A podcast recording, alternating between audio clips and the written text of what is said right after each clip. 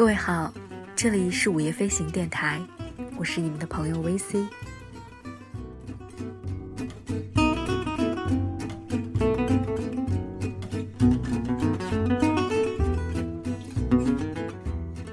今天我们要聊一聊另一种旅行方式。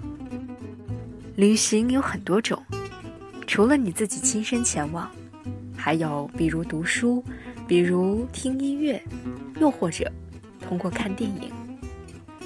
今天我要和大家分享的，你可以说是一篇影评，同时也可以说是一次旅行。这次旅行的目的地是法国的巴黎。回到巴黎，来自刘瑜。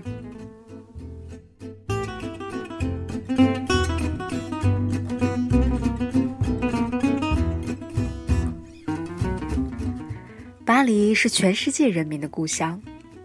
以前我曾暗下决心，地图上的其他地方我可以跟别人去，只有巴黎必须和真爱同去。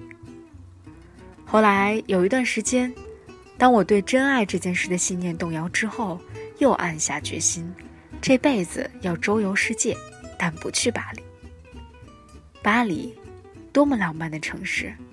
它早就不再是名词，而变成了形容词；它早就不再是一个词汇，而变成了一道命令。没有沉浸在爱河中的人，不配去巴黎。我想，Sam Mendes 跟我一样有巴黎情节，所以他拍了一个电影《革命之路》。《革命之路》是我最近看过的最好的电影。也是最近我看过的最糟的电影。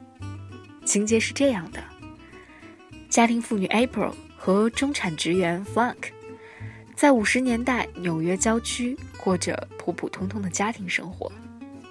男的每天戴着小圆礼帽去上班，女的每天从窗口看两个孩子嬉戏。但生活在这个美国梦里，他们却觉得窒息。男的痛恨自己机械的职员工作，因为他只是漂浮在大街上无数顶小圆礼帽当中的一个；女的则憎恶自己行尸走肉的主妇角色，因为她家窗口只是无数郊区窗口的一个。总之，他们恐惧自己正在变成，也许从来都是他们中的一个。于是，他们想到了巴黎，主要是 April 想到了巴黎。巴黎，他滔滔不绝地对 Frank 说：“巴黎，如果我们能够搬去巴黎，生活就不会这么窒息。赶紧辞职吧，我可以在巴黎找一个职员工作养活你。我们重新设计自己的人生，改变这一切都还来得及。”于是，他们开始畅想巴黎的新生活，开始打点行李，通知亲友。然后，Frank 却突然得知他被升职加薪了，于是他就动摇了。然后，April 就愤怒了，愤怒的偷偷把肚子里的孩子打掉，并且因为大出血死掉了。然后，没有人，没有任何人去了巴黎。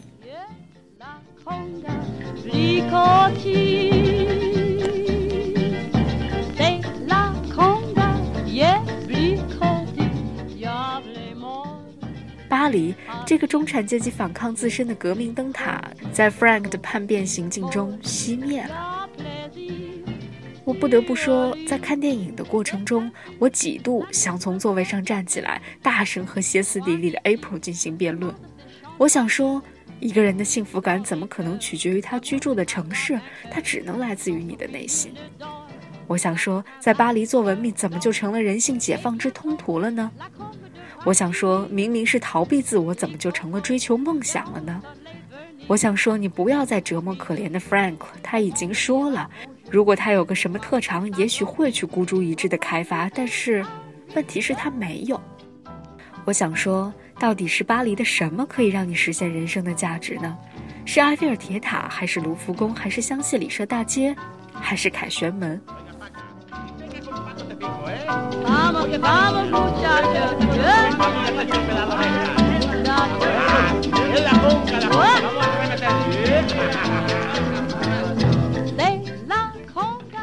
等等等等，这时候，我听见导演语重心长地加入了我的假想辩论。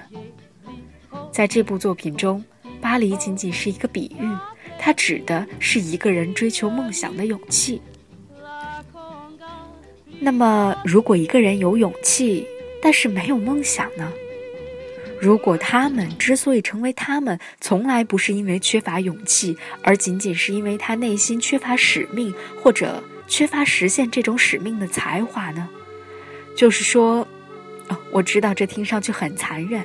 如果并不是每一个躯体里都有一个叫做灵魂的东西呢？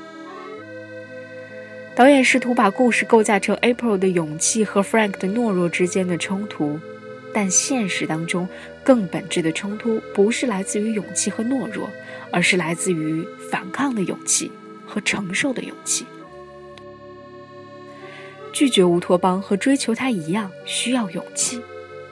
我想，Frank 不仅仅是贪图安逸，他害怕自己勇敢地放弃一切去探索内心的时候，会惊恐地发现里面。其实空无一物，放弃并不难，关键是 for what。历史上的革命之所以成功的吸引了那么多地主的儿子、乡绅的女儿、资本家的孙女儿、旧官僚的孙子，并不仅仅是因为他激发了放弃的勇气，而是他解决了 for what 这个重大的课题。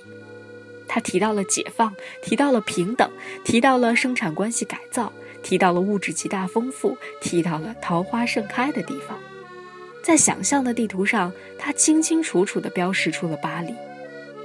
于是和 Frank 不同，地主的儿子、乡绅的女儿、资本家的孙女、旧官僚的孙子，浩浩荡荡地出发了。他们走啊走，找啊找，翻遍了整个地球，但始终没有找到巴黎。郑